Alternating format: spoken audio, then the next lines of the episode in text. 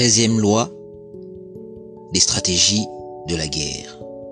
Connaissez votre ennemi. Quatorzième loi, balayer les résistances par la vitesse et la surprise. Loi 15, contrôler la dynamique.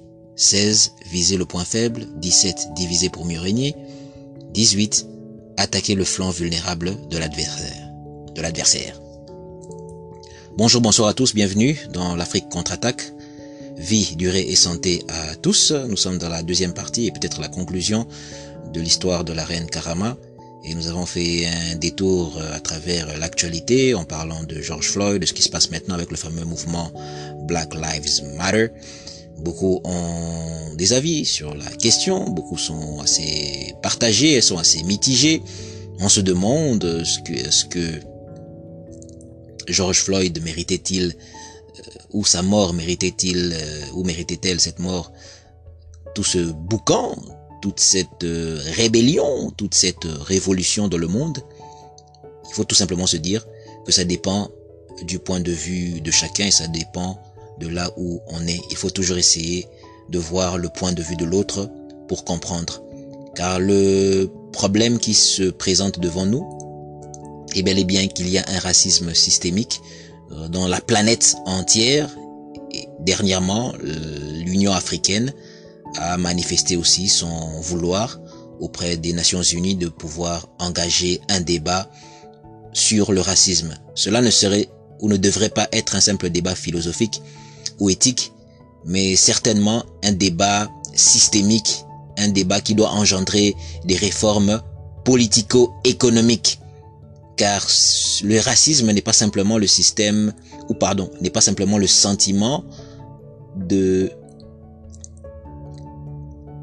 le sentiment antagonisme que l'on pourrait avoir envers antagoniste qu'on pourrait avoir envers une autre personne ou le sentiment euh, de haine qu'on pourrait avoir envers une autre personne. C'est un système c'est un système et c'est là le point qui nous intéresse ici.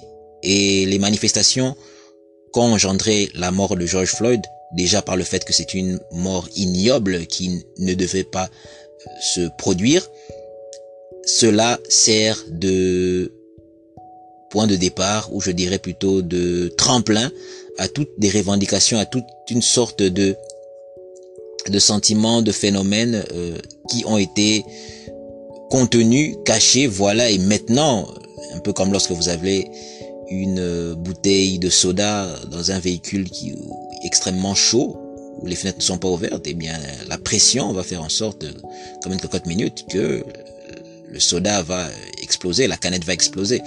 C'est un peu ça le problème du racisme. On ne veut pas en parler, on ne veut pas le résoudre, le racisme en tant que système économico politique. On ne veut pas en parler, on ne veut pas le démanteler parce qu'il y a une minorité qui en profite. Et voilà ce que ça cause. Alors chacun essaye de se défendre de son point de vue.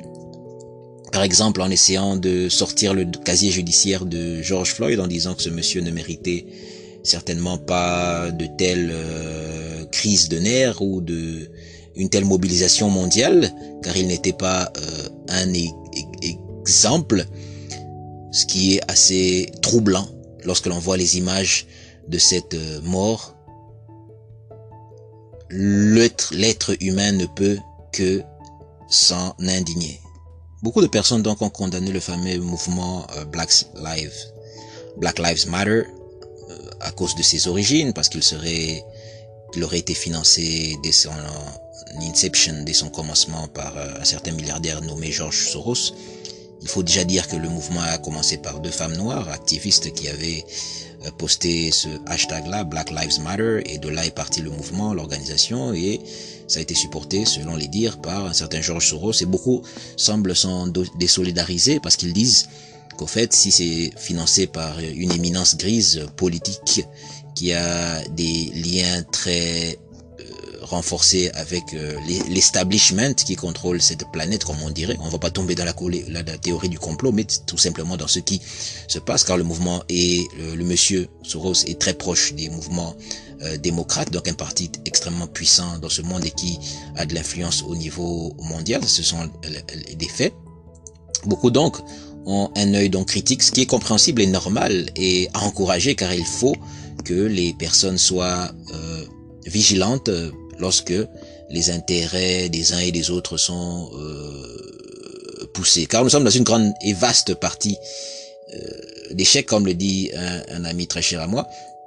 Nous sommes dans une vaste partie d'échecs et il faut bien se rendre compte quelle stratégie est employée pour pouvoir euh, faire avancer ces pions selon les pays et les nations. Soros donc financerait euh, Black Lives Matter. Ce, cela devrait-il dire que tout ce qui est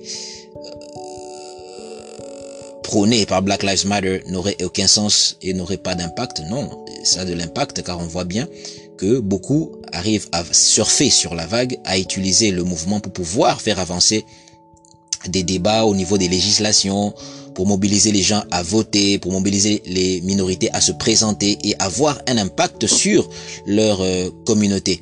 Car ce n'est pas simplement le fait de se mobiliser pour les présidentielles qui impactent la société, mais c'est surtout aussi les élections euh, euh, locales, hein, les maires, les bourgmestres dans certains endroits, les shérifs, tout ça, les juges, certains juges, tout ça. Donc il faudrait que la vie politique soit réellement prise en main par ceux-là qui, par abandon, par le phénomène de l'impuissance acquise ou l'impuissance apprise, ou en terrorisant les peuples, certains, ceux-là ne veulent plus voter parce que, comme l'on dit, chien échaudé, chat échaudé, euh, craint l'eau froide. Et eh bien, les gens ne veulent plus s'adonner à la vie politique parce qu'ils se disent que l'on nous a déjà euh, martyrisés. Cela ne sert donc à rien. Et c'est une politique de, de, de terrorisme, je dirais, de terreur, pour justement favoriser ce qu'on appelle le phénomène d'impuissance acquise, d'impuissance apprise, dont nous avons largement euh, parler ici. Le mouvement donc aide à éveiller les consciences, le mouvement donc aide à surfer sur cette vague pour amener beaucoup de revendications et pas simplement aux États-Unis, même ailleurs, en Europe et même en Afrique, beaucoup euh, s'accaparent de cette vague euh, venue de euh, l'Amérique, ce tsunami produit par George Floyd et certains veulent capitaliser, veulent canaliser cette énergie-là pour créer un phénomène de changement qui se doit se manifester surtout au niveau économique et politique. Car maintenant, l'on voit des vraies discussions qui sont entamées, comme celle de soutenir les business qui appartiennent à des minorités. L'on dira que George Floyd est mort parce qu'il était allé dans un euh, magasin qui appartenait à une certaine euh, euh, communauté et on l'a accusé d'avoir dépenser un faux billet de 20 dollars. Hmm, tiens, tiens, comme c'est étrange. Nous sommes en 2020 et c'est un billet de 2000 et c'est un billet de 20 dollars. Tiens, tiens, tiens. Bref, on va pas être superstitieux ici. Hein. On a déjà parlé de certains symboliques dans des émissions passées pour ceux qui s'en rappellent. Donc, il est donc important que voilà la communauté puisse euh, aussi se rassembler à travers des initiatives économiques. Et nous dirons qu'aujourd'hui, cela fait bouger les choses. Beaucoup d'entreprises américaines euh, sont en train de soutenir le mouvement, de soutenir la vague avec des communiqués, avec des messages et même des dons comme PayPal qui aurait soi-disant dit qu'il donnerait plus de 300 millions de dollars, Nike qui donnera 100 millions de dollars à travers Michael Jordan et aussi une autre compagnie dont le nom m'échappe qui a promis 100 millions de, 100 euh, millions de dollars si ça m'arrive, si ça me revient à l'esprit je partagerai le nom de cette euh, euh, compagnie. Je crois Apple, je crois Apple aussi a, a, a donné, a promis de donner 100 millions de dollars. Mais au-delà de tout ça, nous sommes dans la stratégie de guerre ici. Il faudrait savoir que ce n'est pas simplement par empathie que ces compagnies le font, mais elles le font parce qu'il y a une conversation du black dollars qui a commencé, du consommer black, du consommer noir. Il y a les, la conversation du Black Wall Street, les Black, des, des Black Wall Street à reconstruire aux États-Unis. Et c'est ça qui fait peur parce que le pouvoir des Noirs américains, le pouvoir financier est d'environ un trillion de dollars, ce qui en ferait entre le, la neuvième ou la dixième économie du monde. Si les Noirs américains étaient un pays, ils seraient la neuvième ou la dixième économie du monde. Parce qu'ils ont environ 10 trillions, 1 trillion de dollars comme euh, pouvoir économique, comme pouvoir euh, financier, comme pouvoir de dépenses, d'achat, de consommation. Et c'est extrêmement, extrêmement, extrêmement important pour les marques ici, surtout dans l'entertainment, parce qu'on sait que les Noirs dépensent beaucoup dans le divertissement. Alors il faut absolument euh, montrer un soutien. Voilà pourquoi les compagnies qui se présentent en première, en, première ligne dans les tranchées de ce combat sont les compagnies qui sont liées à l'entertainment, au divertissement, à la mode, pour pouvoir montrer qu'ils sont solidaires au mouvement, mais il faut comprendre que c'est aussi parce que la discussion du Black Dollars a commencé et que les gens commencent à dire voilà, euh, réfléchissez sur la manière dont vous dépensez votre argent. Et c'est là où est le pouvoir.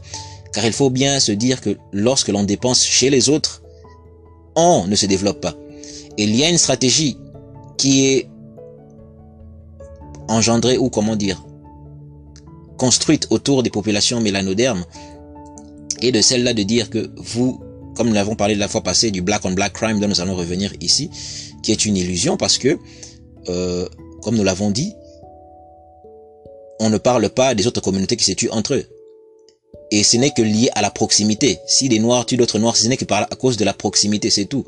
Ailleurs, des gens, des, Palestiniens tuent des Palestiniens, des, des, Juifs tuent des Palestiniens qui sont leurs frères à la base, n'est-ce pas? Les Italiens tuent des Italiens, il y a la mafia italienne, il y a la mafia japonaise, les Yakuza, il y a la mafia à Moscou. Ils se tuent entre eux.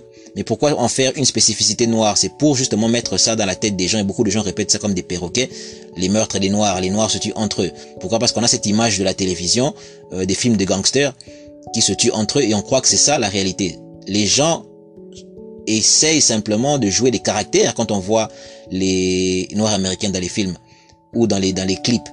D'autres n'ont pas ce genre de vie, mais essayent de, d'en, faire un style de vie pour paraître, euh, pour, pour paraître tough, comme on dit, pour paraître gangster, pour paraître euh, indur. C'est comme je me rappelle l'histoire de euh, Notorious B.I.G., hein, Christopher Wallace, le, chanteur. Sa mère avait dit, ce monsieur n'a jamais manqué de, de... Sa mère lui disait dans une interview, ce monsieur n'a jamais manqué de, de pain, il a mangé tous les jours de sa vie, mais il racontait une histoire qu'il était gangster, qu'il avait fait ceci, qu'il avait gagné, grandi dans la pauvreté extrême. Ouais, c'est une image que l'on se donne. Et comme je disais l'autre fois, c'est pas parce qu'un acteur joue toujours le rôle d'un méchant qu'il faut se dire dans la vraie vie, ce monsieur-là, il faut la, il faut la, il faut l'arrêter aussi. Non, c'est une image qu'il donne. Et même si certains d'entre eux parlent de ce qu'ils ont vécu, de comment ils ont grandi dans les ghettos, nous avons parlé un peu, un peu euh, succinctement ici de comment ces ghettos, ces ghettos sont nés et comment la violence est née dans ces milieux. Car il faut s'enlever cette image de noir qui est euh, obligatoirement euh, violent dans son histoire. Car nous l'avons dit la fois passée, quand vous regardez dans les villages africains, pendant la colonisation ou avant la colonisation lorsque les explorateurs sont venus. Quand vous voyez les images des villages, et encore je demande à ce que les auditeurs puissent faire aussi un travail, car ici c'est l'audio, nous sommes dans l'audio, mais ce qui serait plus intéressant c'est d'aller dans l'image. Et si vous nous soutenez, euh, je crois qu'on ouvrira bientôt une page YouTube où on aura à faire des émissions avec images à l'appui, beaucoup plus euh, documentées, beaucoup plus euh, argumenté. Et vous verrez que dans les villages africains, où sont les prisons? Où sont les prisons de sécurité maximum comme on le voit ici aujourd'hui en Occident? Y avait-il des, tueurs, en série? Y avait-il des voleurs? Pourquoi il n'y a pas de prison? Où sont les prisons des, des, des, des, grands bâtisses avec des prisons? En Égypte, il n'y en a pas. En Afrique profonde, dans les villages, il n'y en a pas. N'y avait-il pas des gens qui commettaient euh, euh, de mauvais actes? Il y en avait, mais il y avait, on les envoyait dans des endroits euh, lointains de la communauté et on les rééduquait. Il y avait des personnes qui étaient, étaient préparées pour rééduquer ces personnes. Mais on nous dit maintenant que certains pays sont les pays les plus chrétiens au monde, mais ils ont le taux d'incarcération le plus élevé au monde. Comment vous expliquez ça? Et ceux qui devraient, qui seraient à, pratiquement des sorciers qui, parlent, qui parleraient avec le diable chaque jour, n'ont pas de prison. Comment vous expliquez ça? Et je rappelle que l'Afrique a innové, a inventé le concept de grande bâtisse, avec par exemple la forteresse de Boine que l'on connaît au Soudan, qui, était, qui est le premier exemple de château fort. On a la grande pyramide d'Égypte et beaucoup de pyramides au Soudan et beaucoup d'architecture, comme je l'ai dit, j'invite euh, les auditeurs à faire leurs recherches sur l'architecture africaine pour, pour, enlever cette image de simplement de hutte. Non, regardez l'architecture du Ghana avant l'esclavage, regardez l'architecture du Mali, Tombouctou, euh, l'empire Ajuran en Afrique de, de, de l'Est, Kilwa, la l'île de Kilwa. Regardez cette architecture, l'architecture du Soudan, l'architecture euh, du nord de l'Afrique où beaucoup de Noirs étaient présents, l'architecture du royaume Congo, l'architecture du, du, du, royaume Lunda, Luba. Regardez toutes ces architectures et regardez ce que les explorateurs disent sur leur agriculture, sur leur mode de vie, sur leur mode de fonctionnement pour pouvoir enlever cette, euh, ce mythe que l'on a dans la tête d'un Africain sauvage, d'un Africain qui veut simplement tuer son frère. Et l'on est en train de répéter comme perroquet ce que les autres disent, alors que la réalité est tout à fait euh, différente. Nous, il nous faut donc euh, changer de, paradigme, changer la manière dont nous nous voyons nous-mêmes et la manière dont nous voyons les choses. Alors, nous allons revenir donc à ce point. Nous disons beaucoup de choses, c'est vrai. Nous partons un peu en vrille. Ça va un peu dans tous les sens, mais c'est juste un moyen de pouvoir euh, essayer de couvrir un peu euh, ce vaste sujet euh, qui est très très très très très dans l'actualité en ce moment. Alors la fois passée, nous avons terminé avec les causes du racisme, dont nous avons déjà parlé dans une émission précédente. Hein. Mais cette image de George Floyd est vraiment troublante, car lorsqu'on la voit, on constate qu'il y a un policier avec des mains dans la poche qui a son genou sur euh, le cou d'un homme noir qui va ensuite euh, mourir quelques minutes après, plus, plus précisément 8 minutes et 46 secondes. Il est donc assis, je sais que ces images sont troublantes, beaucoup n'ont pas envie, n'ont plus envie d'y penser, mais il faut quand même en parler pour comprendre d'où ça vient. Il y a donc un véhicule noir euh, à côté de ces deux individus. Cette image nous rappelle quelque chose. Je vous invite, chers auditeurs, à prendre votre ordinateur et à taper. Euh, laissez-moi retrouver cette euh, cette euh, image.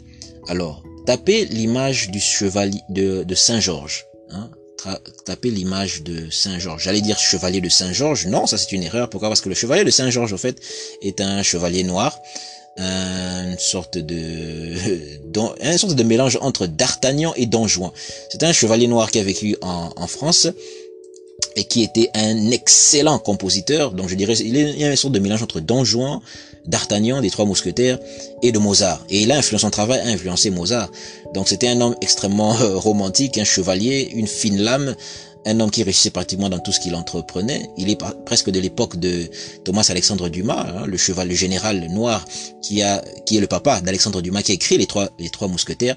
Deux figures très très extraordinaires de l'histoire de, de, France, deux noirs que beaucoup, peu de gens, peu de Français malheureusement euh, connaissent, surtout de Français noirs. Saint-Georges est donc une figure noire emblématique qui fait partie encore aussi de ces figures du romantisme, parce qu'on parle du romantisme noir. Saint-Georges, le chevalier de Saint-Georges, je vous invite à le découvrir. Mais ce n'est pas de ce monsieur dont on parle ici, on parle de Saint-Georges, ce chevalier qui tue un dragon noir. Donc tapez Saint-Georges, allez dans Google Images, et cherchez l'image du Saint Georges, donc le chrétien, qui est sur un cheval blanc avec une armure orangée, avec une lance et qui tue un dragon noir qui a des ailes rouges et c'est dans un décor assez euh, montagneux. Il y a une main, euh, une sorte divine au-dessus, entourée d'une auréole bleue, et il y a une dame vêtue, de bleu avec euh, une espèce de pagne enveloppée autour d'elle, rouge au niveau de la taille. Si vous avez trouvé cette image, bravo, chapeau, cela vous permettra de comprendre beaucoup de choses.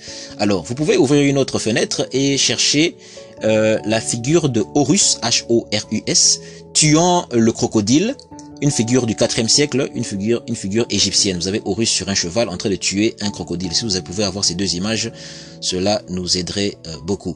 Donc, en voyant ces deux images, si vous les avez devant vous, vous voyez donc Horus, une figure du 4 siècle sur un cheval en train de tuer un crocodile. Horus, c'est ce personnage égyptien qui a une tête d'aigle et un corps d'homme. Et à côté, vous avez euh, Saint Georges. Il y a plusieurs images hein, de, ces, de, ces, de, ces, deux euh, matériaux didactiques que je suis en train d'utiliser ici. Euh, Saint Georges, qui, qui est au 15e siècle tue le dragon, il y a plusieurs images de ça, et Horus, 4e siècle, qui tue le crocodile. Eh bien, comparez l'image de Saint Georges tuant le, dragon avec celle de George Floyd, qui est tué par le policier. Donc je vous invite à ouvrir une autre image en cherchant cette image de George Floyd. Je sais, ce n'est pas facile, mais ça nous permettra d'illustrer notre propos, notre propos. Alors vous voyez le cheval blanc l'individu blanc qui tue le dragon qui est noir, donc le démon. Et vous savez qu'au Moyen Âge, l'image du démon, du diable, a été peint en noir. Vous êtes au courant de ça, je, je, l'imagine.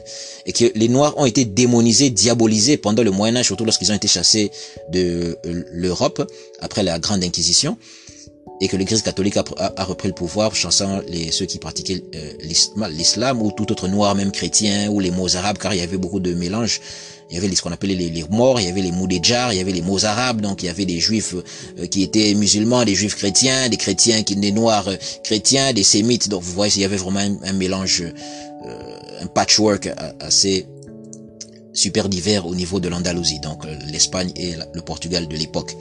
Donc après l'Inquisition, l'Europe décide donc de reconquérir son, son, histoire et de diaboliser euh, l'homme noir, d'où les fameuses euh, les fameux récits de la malédiction de Cam vont encore prendre corps pour dire que les Noirs ont été euh, maudits ou que les Noirs n'ont pas d'âme, comme le pape Nicolas V le disait, pour pouvoir justifier l'esclavage. Donc on voit que l'homme noir a été diabolisé et ce qui est noir est systématiquement diabolisé. Et vous voyez ici avec la, cette photo de Saint Georges, cette image-là en couleur, si vous l'avez trouvé, vous voyez un démon, un dragon qui est donc symbolise le diable, qui est tué par le chevalier euh, euh, Georges ou Saint-Georges. Je, je, je, dis encore, je précise, fais faire la différence entre le, chevalier Saint-Georges, le noir, et ce Saint-Georges ici qui est blanc, que, qui est en train de tuer le dragon qui est noir. Donc il y a une diabolisation dans l'imagerie, si vous faites vos recherches, vous trouverez beaucoup d'imageries où le diable est peint en noir, où les noirs étaient, étaient pris pour des, pour des démons, pour des diables. Ce que nous voulons montrer ici, c'est d'abord, dans un premier temps, de comparer l'image qu'il y a entre Saint-Georges tuant le dragon noir, avec George Floyd tué par le policier euh, blanc. Vous, devez donc comprendre que dans l'imaginaire de beaucoup de blancs, qui se disent chrétiens même, hein, car les Ku Klux Klan aussi sont des chrétiens à la base, hein, c'est cette image qui existe. Car beaucoup sont, ont été offusqués par le fait de voir que l'un des suspects euh, dans le crime de George Floyd a été libéré sous caution grâce à une campagne de GoFundMe qu'il avait montée pour recueillir des fonds pour sa libération. Et il a recueilli environ 750 millions de dollars. Donc assez, mais voire un million je pense, assez pour pouvoir sortir. Alors je se pose la question, mais comment est-ce que des âmes saines peuvent-ils financer la sortie euh, du malin? L'on se dirait, se retrouveront tout. Je, évidemment, je vais avec exagération, mais serons-nous, serions-nous venus à l'époque où on libère Barabbas au profit de, je sais, je sais que l'exemple est un peu trop poussé, mais euh, ça devait sortir quand même. Donc, il est libéré. Les gens se posent, se posent la question, en effet, mais comment les âmes saines peuvent-ils libérer un tel individu? Oui, il y a la présomption d'innocence, mais quand même, ce sont des gens qui ont commis un acte ignoble. Pourquoi des gens les défendent-ils? Vous devez comprendre que beaucoup dans leur imaginaire, manipulés, dans le syndrome de Stockholm dont ils sont victimes. Évidemment, on ne va pas, chacun a le droit d'avoir son opinion. Hein. Beaucoup aussi, je ne pense pas qu'il n'y a que des blancs qui défendent ce, point de vue. Il y a aussi beaucoup de noirs, comme je l'ai dit, qui ne défendent pas du tout la cause de George Floyd, qui sont contre ces manifestations, qui sont contre lui, qui euh, utilisent son casier judiciaire. Je dis bien des noirs comme euh, par exemple Candice Owens aux États-Unis, qui utilise son casier judiciaire pour dire que voilà, c'était un salaud, un ripou, donc il ne méritait pas toute cette euh, euh, compassion à son encontre. Donc ainsi dire, euh, taisons-nous, ne disons rien, même si les gens préféraient peut-être un meilleur exemple. Ah, son exemple me gêne, j'aurais préféré qu'une âme beaucoup plus noble meure. C'est un peu comme quand quelqu'un meurt, on dit oh cette personne elle est morte, elle était si jolie. Oh donc ça veut dire que les vilains peuvent mourir, c'est pas un problème, c'est pas. voilà parfois certaines réactions que l'humain a et qui euh, sont assez étranges. Donc nous disions, nous parlions donc de George Floyd, donc certains disent que voilà, il méritait sa mort, donc euh, on ne voit pas pourquoi il faut s'offusquer car le mec, le monsieur avait un casier assez assez chargé, vraiment. Eh bien, nous voulons encore revenir à cette image, disons que dans beaucoup, dans l'imaginaire de beaucoup de gens, nous disions, eh bien, l'homme noir est un démon l'homme noir a été diabolisé, et même pour les Africains eux-mêmes. Voilà pourquoi on va dire pourquoi est-ce que les Africains veulent se, ne s'aiment pas entre eux. Déjà, le black on black crime, nous l'avons dit, c'est lié à la proximité. J'ai beaucoup aimé le, euh, le commentaire qu'un monsieur a dit à la télévision.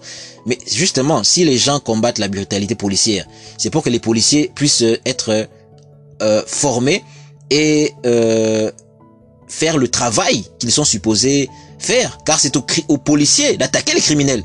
Donc quand je veux la réforme de la police, quand je veux que la police soit réformée et fasse un rôle, mais je contribue à ce que dans les quartiers noirs justement il n'y ait de la justice, que je paye les, mes impôts, paye les policiers afin que la justice soit établie, afin que les, les, réseaux de drogue soient démantelés afin que la justice puisse faire son travail. Car ce mouvement de Black Lives Matter, ce n'est pas simplement euh, pour s'offusquer contre la mort de George Floyd, mais c'est pour le racisme systémique qui est dans la police. Car nous avons dit que la police, la, fois passée, la police a donné deux faux rapports. La police a dit que le monsieur avait résisté, c'était faux. La police a dit que le, monsieur euh, n'était pas mort de euh, suite à la pression qu'il y avait sur son cou, ce qui est faux. La police a menti, la police donc serait, serait donc ferait donc ce que les criminels font. C'est extrêmement dangereux. Si on se soucie des criminels, devrions encore nous soucier, nous soucier de la police que nous payons avec nos impôts pour établir la justice. Donc, tenir la police pour euh, une entité qui doit prendre ses responsabilités, qui doit être, comme on dit en anglais, accountable, c'est aussi s'inquiéter justement de la société et de ce qu'il puisse apporter la justice.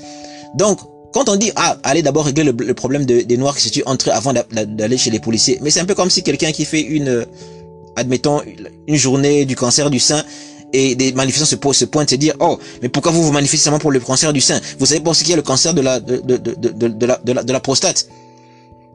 Et j'ai perdu un, en ce qui me concerne, j'ai perdu un être très cher dans, dans ma vie, d'un euh, d'une forme de cancer. Et c'est comme si moi j'allais dans euh, euh, le jour, par exemple, où des gens qui manifestent pour la, euh, qui parlent pas manifester, mais qui euh, se mobilisent euh, pour le cancer contre le sein. Et moi je dis non pourquoi vous faites ça? Mais pourquoi vous savez pas qu'il y a le cancer contre la contre telle telle telle partie du corps aussi qui est important? Non ça, ça paraîtrait complètement stupide. Ça paraîtrait complètement stupide. Tout cela est en train de jouer sur le, la lutte contre le, le cancer n'est-ce pas? Alors lorsque les gens parlent de ce phénomène de Black Lives Matter ou de de George Floyd c'est aussi pour que euh, le, racisme systémique s'estompe pour que les jeunes aient plus d'opportunités et que les jeunes se rendent compte que voilà l'intelligence que je mets à vendre de la drogue c'est la même intelligence que je peux mettre à vendant des chaussures je peux devenir millionnaire avec ça. L'intelligence que je mets à essayer de euh, tuer quelqu'un d'autre je peux essayer de, de la mettre dans l'intelligence de défendre mon pays ou ma nation de, de, faire une compagnie de, de sécurité et de faire avancer ma communauté. Voilà, c'est ce changement de paradigme. Les gens veulent tirer la couverture simplement de leur côté et de ne voir qu'un seul euh, euh, prisme du cristal ou une seule face du cristal qui a pourtant multiples facettes. Nous savons, nous disons beaucoup de choses, nous allons un peu dans tous les, dans tous les sens, mais nous voulons euh, couvrir un peu tout et nous revenons un peu aux photos, je crois que ça intrigue. Nous disions donc que la naissance du racisme est un phénomène qui est né au niveau du Moyen Âge. Il y a déjà eu des phénomènes racistes bien plus euh, bien en avant, mais ça a été vraiment théorisé au niveau du Moyen Âge et plus à l'époque des, des, Lumières, qu'on devrait plutôt appeler des ténèbres, où les Gobineaux ou les autres ont écrit sur l'inégalité des races, où les Hitler sont imprégnés de théories à, à, ariennes et tout ceci, cela, sur des théories celtiques, et nous... Euh, Précisons que ces choses ont été développées par des auteurs qui se seraient euh, inspirés des récits euh, de l'après-déluge. Je pourrais vous amener les noms si vous voulez.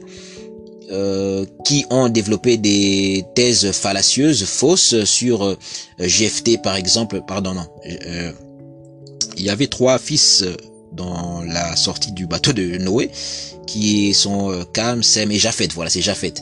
Et Cam a été diabolisé comme euh, l'ancêtre des Noirs, c'est-à-dire qu'il a été maudit, il était blanc avant et devenu noir parce qu'il a vu la nuité de son père, ce qui est complètement euh, faux. Nous y reviendrons lorsque nous comprendrons le fameux euh, la série sur les sur les rapports égypto-bibliques.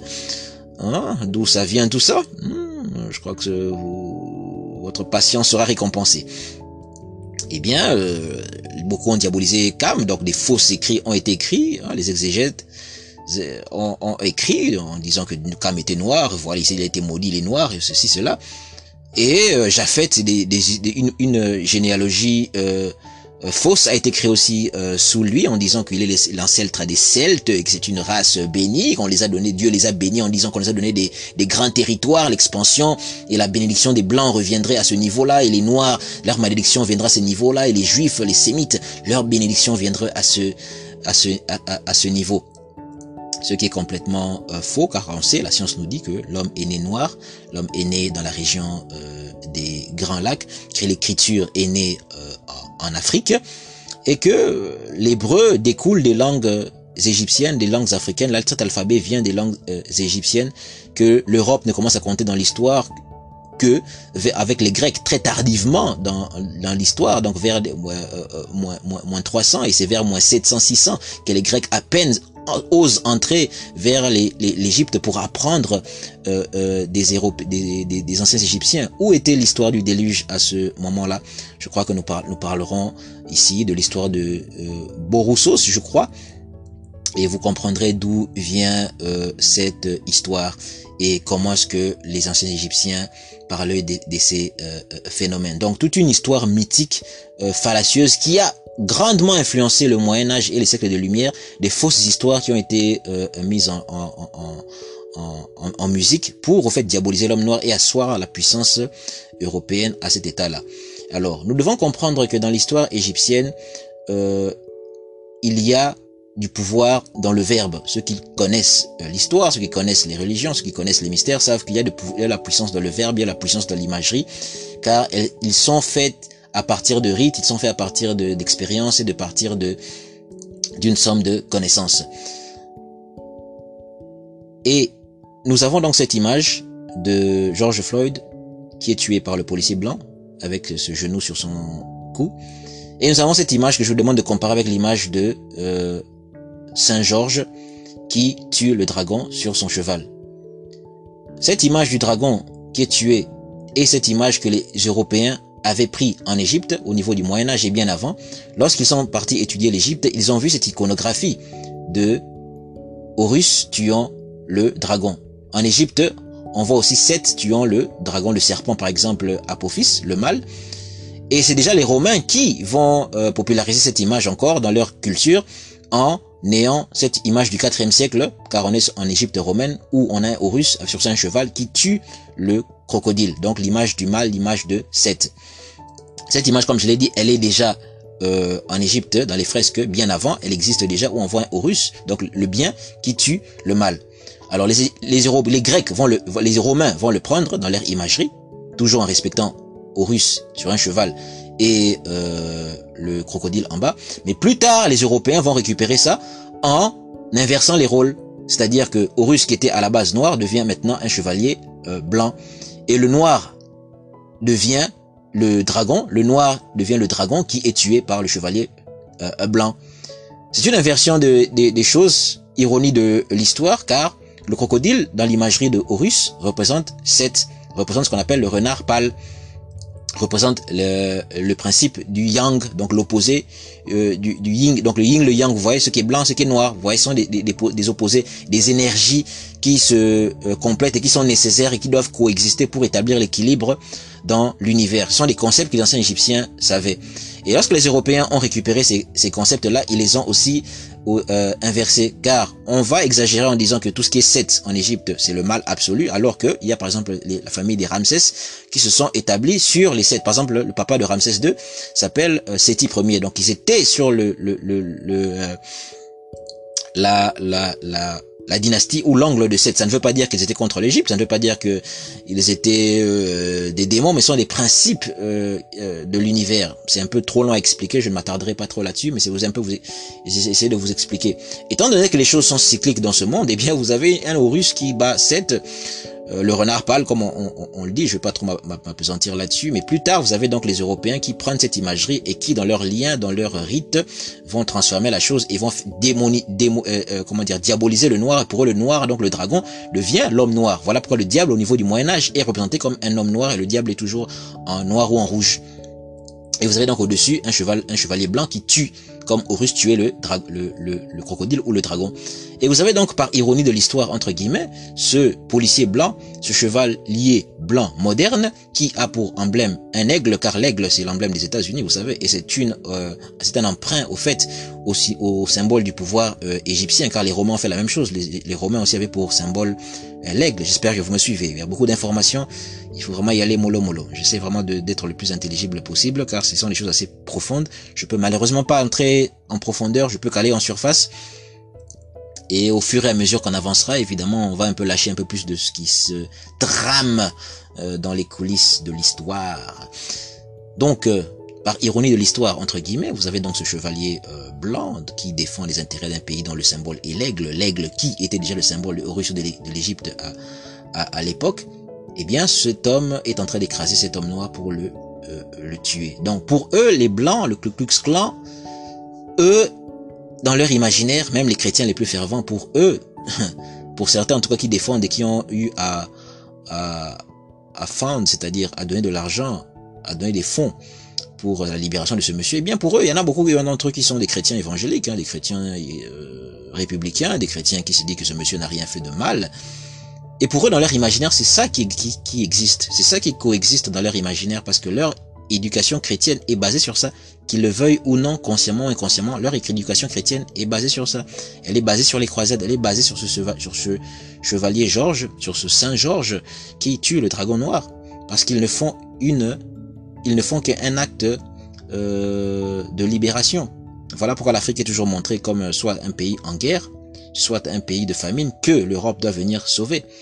Donc pour eux, ils nous font un service. Voilà pourquoi vous avez Belinda Gates qui disait que lorsque le coronavirus va frapper, eh ben, elle est plus inquiétée par l'Afrique car il y aura des morts partout. C'est l'image qu'ils voient. Vous voyez? C'est l'image qu'ils voient d'une Afrique avec des morts partout. Voilà pourquoi vous avez l'image d'un Saint-Georges qui tue le dragon et c'est la mort. C'est la mort qu'ils voient car ils voient en nous euh, la mort. Voilà pourquoi vous verrez dans tout ou presque toutes les euh, témoignages des policiers qui ont tué des Noirs, ils diraient toujours que voilà, I feared for my life. J'avais peur pour ma vie et je l'ai tué. Comme euh, l'exemple du garçon qui avait été, euh, je crois Michael Brown, si c'est pas Michael Brown, c'est Thomas, Thomas Rice, euh, l'enfant qui avait été tué par un policier. Le policier disait, l'enfant qui était pas armé, hein, qui avançait devant le policier. Le policier dit que voilà, quand ce gamin avançait devant moi, j'avais l'impression que Hulk Hogan avançait devant moi. Un gamin noir qui avance devant toi, tu es policier, tu es armé, tu es entraîné, tu as de l'expérience et tu as l'impression qu'un gamin qui avance devant toi ressemble à Hulk Hogan, un catcheur, un lutteur. Et c'est ce qu'il a dit. Et les gens ont pris compassion, ils l'ont cru. Et il est sorti euh, indemne de, de l'histoire. Et des histoires comme ça, il y en a pléthore, il y en a légion. Et ils disent toujours ça. I feared for my life. J'ai peur pour ma vie. J'ai vu un noir, j'ai eu peur. Pourquoi? Parce que le noir, quand vous regardez l'image de Saint Georges, c'est le démon. Le, noir est dangereux. Évidemment, beaucoup vont dire, mais n'est-ce pas les noirs leur faute? Car ils, ils, euh, ils véhiculent cette image à travers leurs films, à travers euh, leur euh, euh, musique. Mais va-t-on dire de la même chose aussi des, Italiens. Pense-t-on refuse, donc d'acheter d'acheter les marques de vêtements italiens ou la mode italienne parce que l'on pense que tous les Italiens sont des, des gangsters. Pense-t-on que tous les Italiens sont des gangsters. Refuse-t-on d'aller en Italie parce qu'on pense que tous les Italiens sont des gangsters ou que tous les Japonais sont des, des, des yakuza alors que les films les plus célèbres aussi des, des Japonais sont des films de yakuza ou des films de, de, de shogun, de samouraï. Pense-t-on que tous sont des gens euh, suicidaires ou des gens euh, complètement... Euh, complètement destructeurs car ils ont fait la deuxième guerre mondiale. Ils étaient en collaboration avec euh, les Allemands, je crois. Voit-on les, les, les, Japonais avec ce, ce, ce, prisme-là des gens qui ont complètement euh, voulu euh, détruire l'humanité. Je vous inviterai à faire des recherches sur ce que le Japon a fait au niveau de la Corée, au niveau de la, de, de, de la Chine et au niveau de certains pays où ils sont partis à massacrer des populations pour les remplacer avec des populations euh, qui étaient les leurs faites un peu des recherches sur le Japon et je crois que vous aurez un point de vue euh, assez éclairé euh, sur la question. Mais étant donné que ces gens ont la maîtrise de leur, de leur image et que les Africains ne, l'ont pas, ou lorsqu'ils l'ont, on la conçoit d'une manière simplement péjorative, alors que les autres aussi montrent une image extrêmement négative, car qui contrôle euh, l'industrie de films pour adultes? Qui contrôle l'industrie euh, de ceux qui font le trottoir. Eh bien, ce n'est pas en Afrique noire qu'on voit ça, c'est ailleurs. Qui contrôle l'industrie des, armes? Ce n'est pas en Afrique noire, c'est ailleurs. Mais pourtant, on va dire que c'est les Noirs qui se tuent entre eux. Mais qui, qui fabrique les armes? Qui fabrique les armes? Donc voilà, on veut simplement s'accaparer tous les maux de l'humanité, comme euh, un poète qui dira, voilà, merci Dieu de m'avoir fait noir, moi la somme de toutes les douleurs. Euh, really? Vraiment? On est vraiment la somme de toutes les douleurs, de toutes les peurs? On y croit, on y pense, et on ne veut pas faire euh, la dichotomie, on ne veut pas faire la séparation des choses et voilà pourquoi on se lance dans une image complètement tronquée, complètement erronée, pardon, des civilisations noires. Le regard que les autres ont, ont, ont, envers nous est péjoratif et le regard que nous empruntons des autres, car nous voulons nous regarder avec les lentilles et les lunettes des autres, le, regard que nous avons sur nous-mêmes est forcément biaisé négatif parce que nous prenons les lunettes, les lentilles, les jumelles, les microscopes des autres pour nous regarder au lieu simplement de nous regarder avec nos propres yeux. Donc cette image de Saint Georges m'a interpellé en la comparant avec celle d'Horus, en voyant comment l'histoire a changé, comment l'histoire s'est transformée, comment cette image de Horus tuant le reptile est passée dans l'histoire romaine au niveau du 4 siècle qui l'exhibe, en tout cas dans ce dans cette euh, image qui est disponible au Louvre. Et plus tard au Moyen Âge, on a maintenant cette euh, euh, comment dire cette image qui prend corps, le noir qui devient maintenant le reptile, qui devient le dragon, qui devient la bête, la fameuse bête, le fameux démon que le chevalier blanc chrétien, lui, va détruire. Et voilà pour comment le racisme a été insidieusement introduit au niveau des églises, d'où le christianisme qui a sa part de responsabilité dans cette euh, machinerie Car le christianisme, disons-le, est une hydre dans le sens où il y a plusieurs têtes et ce n'est pas une entité simple. Lorsqu'on dit christianisme, eh bien, il faut bien le dire, il fait catholicisme, il y a euh, protestantisme, il y a, je sais pas moi, témoin de Jéhovah, ceci, cela, réformiste, luthérien, ceci, cela, pentecôtiste. Il y a plusieurs mouvements. Et beaucoup d'entre eux ont leur part de responsabilité avec les mots d'aujourd'hui. On peut bien dire protestantisme, c'est la forme la plus développée. Hmm, yeah. Elle est responsable aussi du capitalisme. Hein. et vous savez donc sur quoi se base le capitalisme? Ça c'est vertu, évidemment, et ça aussi c'est tard il faut pas jeter euh, l'eau du bain avec le, bébé, mais il faut savoir aussi que voilà que se rendre compte que l'eau du bain est sale. Alors, le catholicisme, vous connaissez cet art, vous connaissez ses, forces, on sait ce qu'ils ont fait de bien, ce qu'ils ont fait de, mal, on sait ce qu'il y a dans l'inception, dans le corps, dans le noyau du catholicisme. Marie Joseph, c'est Marie Jésus, c'est bien beau, mais voyons les faits dans la réalité. La Madone, Isis, Horus, la, la déesse noire qui entrait de l'allaiter euh, l'enfant noir. On se rend bien compte donc dans cette grande famille euh, du christianisme qu'il y a eu des choses qui sont passées. Et il faut avoir le courage de le dire car ce Georges que l'on voit ici est un saint, il est dans la liturgie euh, chrétienne.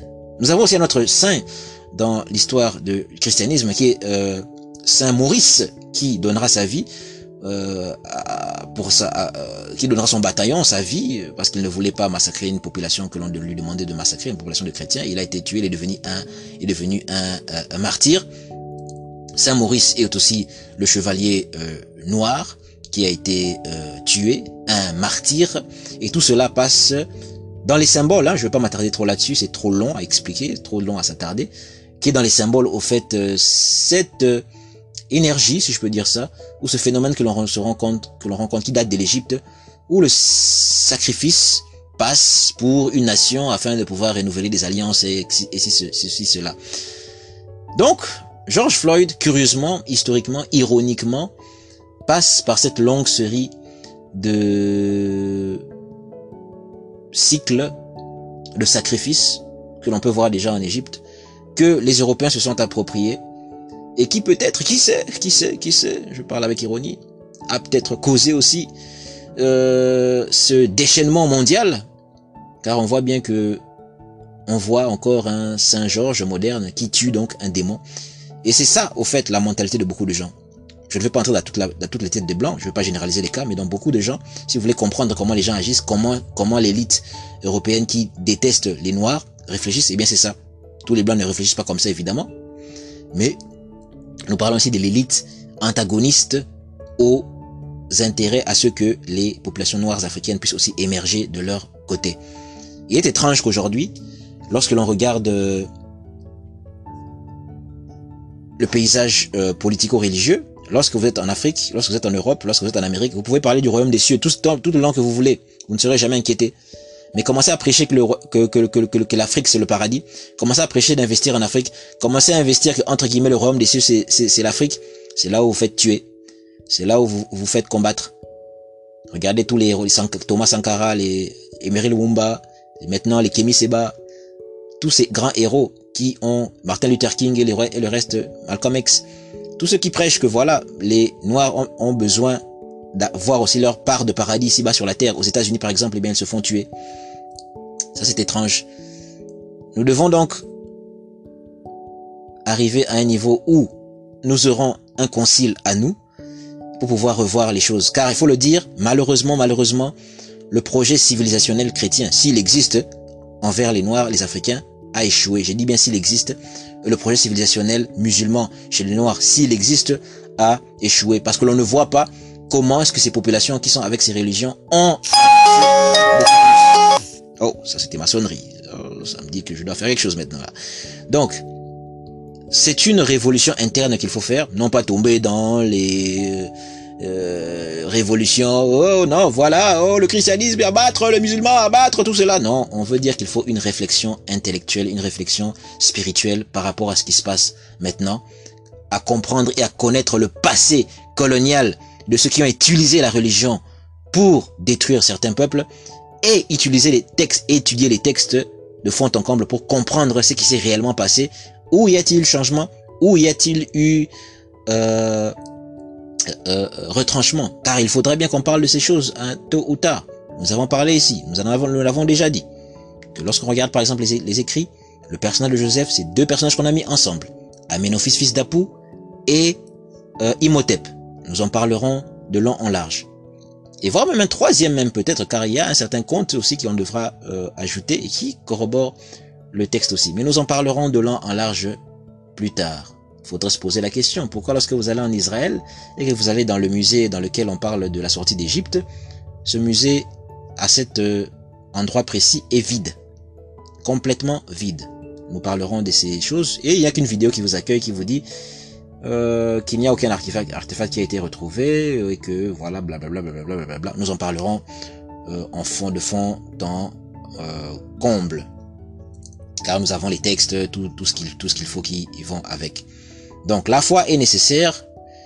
Ceux qui croient Dieu est nécessaire.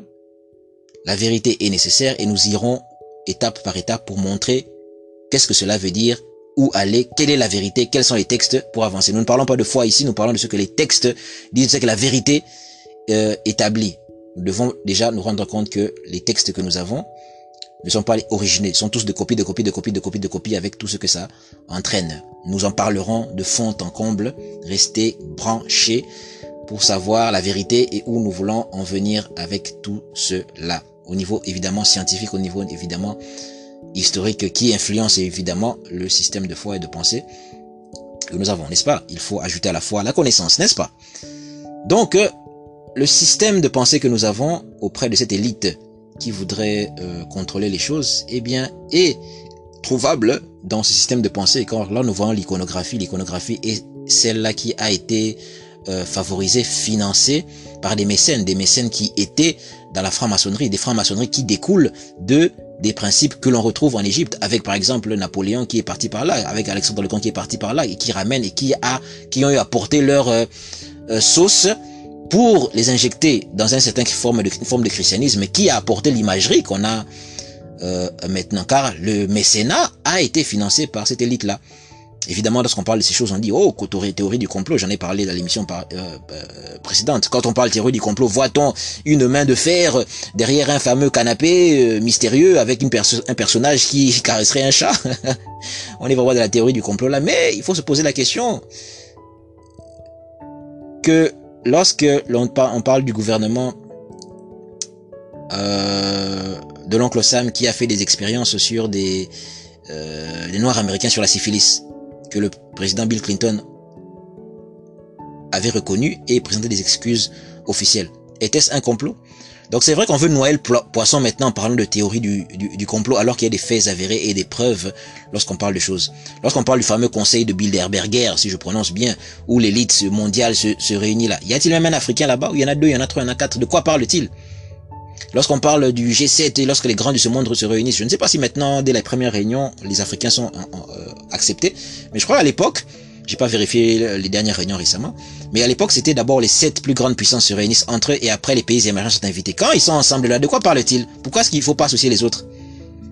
Je me méfie toujours de ces amis-là qui, lorsque vous êtes ensemble, euh, vous discutez bien, et lorsque l'un d'entre vous quitte, il y a toujours un un un une de ces personnes-là qui commence à, à, parler en mal de la personne qui vient de partir. J'ai connu des personnes comme ça, ou une en particulier, qui à chaque fois que vous vous mettez ensemble, vous êtes à 4, 5, quand une va partir, vous êtes à, vous êtes à 5, et là quand une part, vous êtes à 4, il se met à critiquer et à se moquer de, la, de cette personne qui est partie. Et j'ai commencé à cesser de fréquenter cette personne parce que je me suis rendu compte que lorsque vous êtes, vous êtes ensemble et que vous parlez, la fois où vous partirez, eh bien c'est ce qu'il fera euh, derrière votre dos. J'ai vite compris que c'est quelqu'un qui aimait parler euh, dans, toujours dans le dos des gens. Et il y a des gens comme ça, il y a des gens comme ça, il y a des structures comme ça. Quand ces gens se réunissent ensemble pour parler, et quand vous vous venez après, ou quand vous vous partez, et qu'est-ce qu'ils se disent avant que vous veniez ou avant vous, euh, ou après que vous soyez parti. Vous voyez Donc, c'est vrai, on a tendance, maintenant à caricaturer le complot, le complot, le complot, mais il faut bien, faut bien se dire que la, la conférence de Berlin ou la conférence du Congo, de Congo Conference, était-ce une théorie du complot? Quand ces gens se sont mis autour d'une table pour pouvoir décider de l'avenir de l'Afrique, était-ce une théorie du complot? Et on peut aller, il y a des exemples comme ça, on peut continuer à, à Légion où des gens, une élite s'est vraiment mis euh, ensemble dans un euh, bureau lugubre pour pouvoir destiner, pour décider, décider lugubrement de la destinée de peuple. différents d'eux en associant pas ces gens sur la même table. Et aujourd'hui qu'on parle maintenant de Boy Black, d'investir dans la communauté, de changer les lois et cela fait peur. Voilà pourquoi vous voyez toutes ces grandes institutions qui essaient maintenant de se tenir solidaires. Mais le plus grand euh, problème ici, le, plus grand objectif ici, c'est de pouvoir investir dans, dans la communauté. Donc, Black Lives Matter, oui, il y a des manquements, oui, il y a des, des, des failles. Je ne vais pas me faire l'avocat de cette organisation, mais dans l'art de la guerre, il faut savoir profiter de toutes les situations. Black Lives Matter, à ce que nous savions, à ce que nous savons, n'a aucune banque, n'a pas construit une banque, n'a pas construit euh, un terrain de jeu pour les enfants, ou à ce que nous, à ce que nous sachions n'a pas euh, investi dans une dans un, dans un black business ou consort, on va nous dire oui, mais attention, ce n'est pas un fonds d'investissement, c'est une organisation qui lutte contre les, euh, inégalités euh, aux États-Unis. Nous comprenons, oui, mais pourquoi ne pas think outside the box, penser un peu plus professionnellement, de manière beaucoup plus guerrière? Oui, c'est un peu comme la NAA, NAACP, si je prononce bien, qui est une, une organisation un peu comme de défense des, des Noirs ou des minorités aux, aux, aux États-Unis elle s'est réduite au fil des années à une organisation qui donne des prix aux Noirs lorsqu'en se réunissant dans des, dans, des, dans des hôtels de luxe qui appartiennent à des gens qui ne sont pas de leur communauté. Font-ils toujours ces euh, réunions-là dans des bâtiments qui appartiennent à des Noirs? On va maintenant nous dire, oh, mais ça c'est faire du communautarisme, c'est pas bon. Mais en même temps, beaucoup de gens vont nous balancer cette euh, image où on nous dit que lorsque un Noir est payé, eh bien, euh, son argent fait simplement euh, 3 heures de la communauté ou 24 heures de la communauté. Après, ça va dans une autre communauté. Mais quand on va les Juifs, on voit les Arabes ou les Indiens ou les autres Asiatiques, leur communauté, leur argent va faire au moins 3 mois de la communauté avant de sortir. Donc, ils vont aller se faire coiffer chez eux, ils vont acheter des, des mèches chez eux, ils vont se faire les ongles chez eux, ils vont acheter leur nourriture chez eux, ils vont mettre le gaz dans leur voiture de chez eux, ils vont mettre ou l'essence dans leur voiture de chez eux. En anglais, c'est gaz, mais bon. Euh, voilà. Mais quand c'est les, les, les, les, les, les Noirs, ah, directement, ils vont, euh, l'argent ne fait que 300 de leur communauté et puis ça sort. Et on se moque. Mais quand maintenant ils essaient de s'organiser, oh mais vous, vous, vous segregate, your, uh, why do you segregate yourself, comme on dit en anglais. Hein, pourquoi est-ce que vous pratiquez le communautarisme? Ce n'est pas bon, il faut abattre le communautarisme. Aux États-Unis c'est assumé, ça marche surtout, mais c'est surtout vers le, en, France où on craint ça parce qu'on on comprend qu'il y a un pouvoir là-dessus. Donc pour se moquer des noirs, on fait sortir euh, voilà votre argent est dû par notre communauté, mais pour les les handicapés ou les culpabiliser, on leur dit oh non le communautarisme en fait c'est pas c'est faux et voilà pourquoi les gens veulent euh, s'intégrer forcément euh, chez les autres.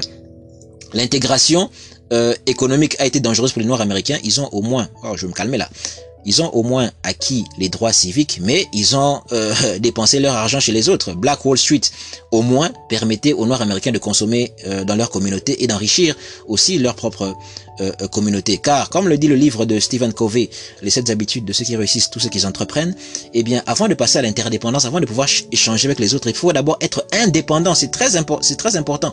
Et un psychologue qui, qui nous qui disait aussi que avant d'enseigner à l'enfant à partager, il faut aussi d'abord enseigner à l'enfant le sens de la possession. Parce que il y avait un parent, par exemple, qui euh, reprochait son enfant, mais pourquoi tu veux pas partager ton jouet? Pourquoi tu veux pas partager ta voiture avec euh, ton, ton, ton ami Eh bien, le psychologue disait à, à cet ami, euh, à, son ami, l'adulte, le papa, que attention, il faut d'abord accepter, enseigner aussi à l'enfant le sens de la propriété. Est-ce que il demande alors au monsieur, est-ce que vous, est-ce que toi, tu donnerais aisément les clés de ta Ferrari à ton voisin que tu ne connais pas? Ou simplement comme ça, même à ton voisin que tu connais, tu auras des réticences. Ah, tu dis, oh voisin, tu peux me prêter les clés de ta Ferrari?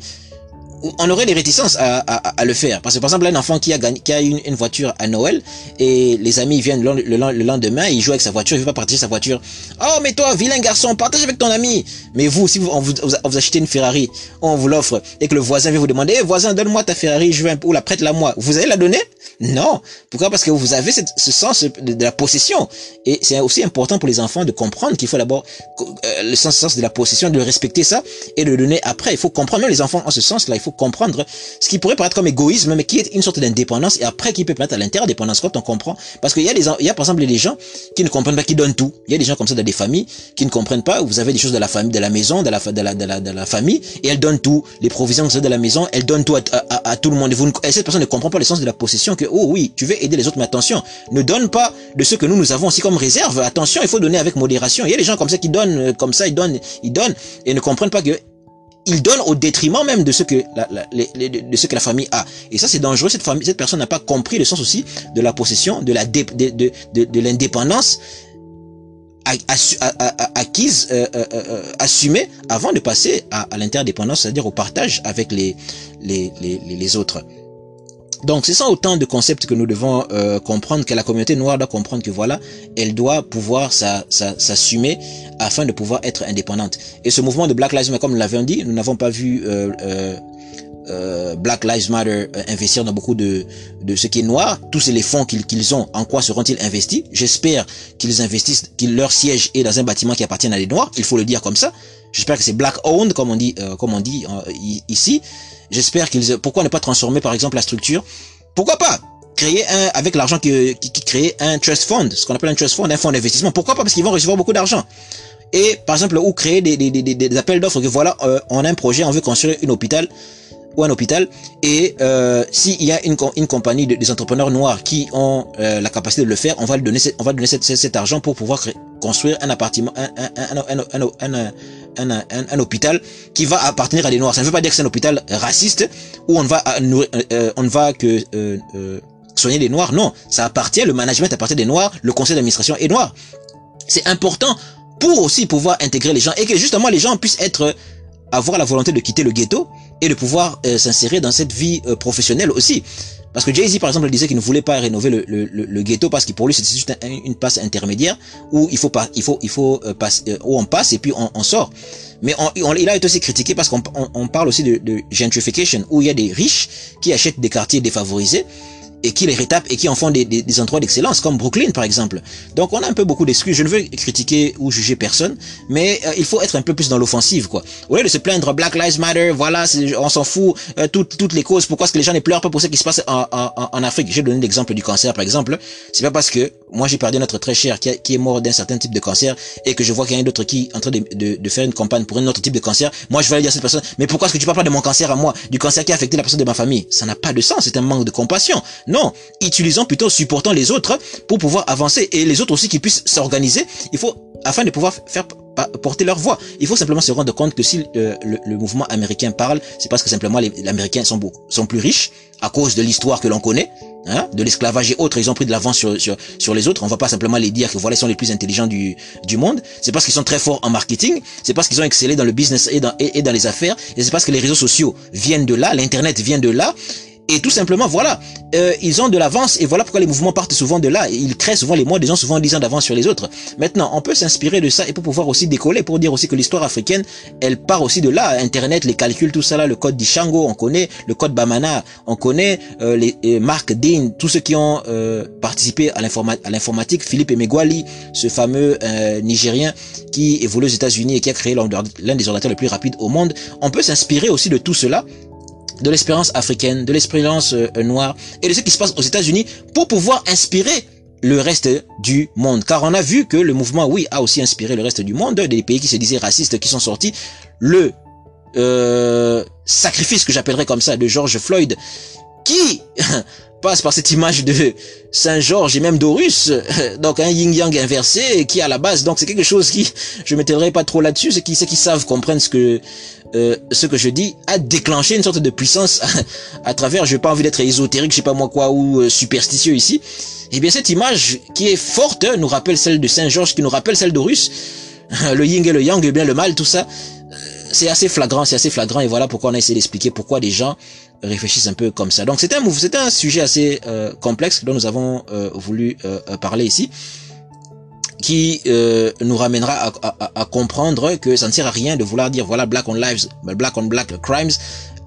Il y a aussi d'autres gens qui, se tuent. Donc euh, il faut plutôt vouloir euh, voir le positif de ce mouvement et voir comment nous pouvons l'utiliser. Bonjour, bonsoir à tous, vie, durée, santé. Nous arrêtons là. Prochain épisode, la fin de l'épique conclusion de la reine Karama. Bye bye.